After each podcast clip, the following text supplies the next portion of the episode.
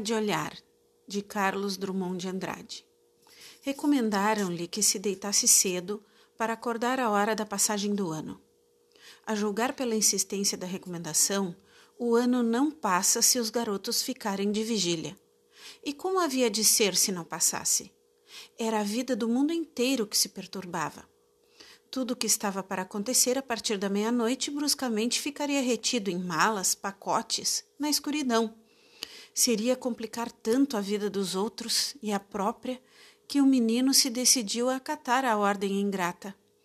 Ou a fingir acatamento. Iria deitar-se. Que remédio! Fecharia os olhos, pois esse é o testemunho de sono que as mães procuram no rosto dos filhos. Mas dormir de verdade? Isso não. Imóvel, como nas ocasiões em que brincava de morrer, continuaria atento ao que ocorresse noite afora pelo mundo solto. Queria devassar o mistério da passagem do ano que ninguém sabe explicar. Abá falara numa faixa de luz que corta o céu de lado a lado, verdadeiro arco-íris, tão intenso que ninguém pode botar-lhe os olhos em cima. Corusca, ouve-se um coro de anjos, tudo some de repente. O ano velho se foi, chega o ano novo. Meu tio, piloto da Varig, voou numa noite de 31 de dezembro e não confirmou a luz e os anjos.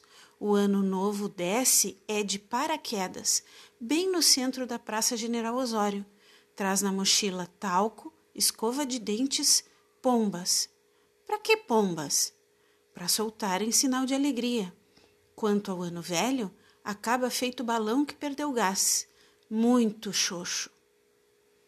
Como as pessoas são mentirosas. A história certa eles não contam, e cada um vai inventando uma história que desmente a outra. Sua mãe, que lhe pede não mentir nunca, sua própria mãe, não estaria mentindo? Por mais que lhe perguntasse como é a cara do ano velho e a cara do novo, não tivera resposta. Ela respondera com um sorriso, desses que a gente gosta, mas não esclarecem nada, são modos de esconder. Você mesmo verá como é. Depende da maneira de olhar. Conversa com outros garotos a respeito disso não adianta. Cada qual diz mais bobagem que o outro. Aprendem a mentir com os grandes. Cerrou a porta, determinado. Preparou-se, deitou-se, esperou o beijo suave.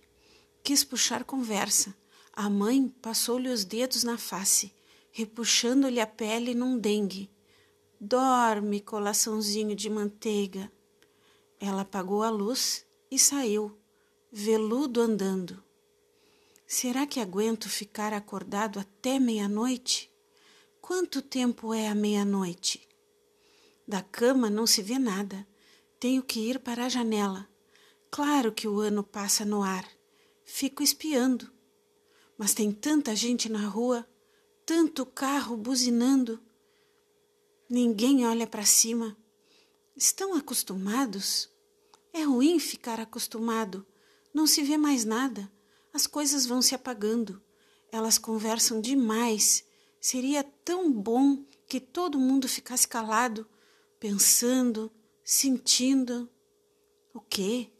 Sentindo.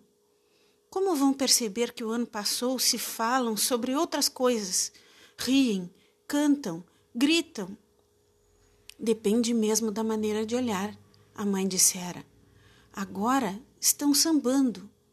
As estrelas, bem que continuam calmas, elas sabem de tudo. Vem aquilo cá de baixo na confusão. Uma criança só pode perceber se ficar de olhos arregalados, quietinha. Por maior que seja a boa vontade, ah, essa moleza que desce das estrelas e entra sorrateira nos braços, nas pernas, esse peso que faz baixar as pálpebras como quem fecha a cortina, devagar. Acordou no chão, apavorado com o estrondo. Houve um desastre durante a passagem. O mundo acabou. Do salão vinham gritos em que lhe parecia reconhecer vozes familiares. Seus pais estariam morrendo? Correu para a porta, abriu-a, atravessou o corredor, parou à entrada da sala. Teve uma imagem conjugada de garrafas, risos, cantos, beijos, copos. Estavam todos salvos, pais e amigos, mas tinham perdido o jeito comum, o jeito diurno. As vozes eram as mesmas e não eram. Arrastavam um pouco, palavras não terminavam. Todas as pessoas manifestavam exagerada ternura umas pelas outras, abraçando-se ruidosamente. A mãe viu-o de longe. Filhinho! Avançou com um jeito engraçado, envolveu-o numa carícia. O pai tentou fazer o mesmo e não acertou. Os outros bateram palmas. Seus olhos ainda não estavam abertos de todo. Sentia vontade de chorar. Ele passou? disse baixinho ao ouvido. Sim, tinha passado. Então não vira? Quis perguntar como é que passara. Não teve ânimo. Um pouco tonta, mas docemente, a mãe levou-o de volta para o quarto, agasalhou-o, encostou o rosto no seu rosto. O bafo casava-se a perfume. Rogou-lhe que dormisse outra vez, colaçãozinho de manteiga. O ano passara sem que ele visse, bem que a mãe prevenira. Depende da maneira de olhar. Ele não acertara com a maneira.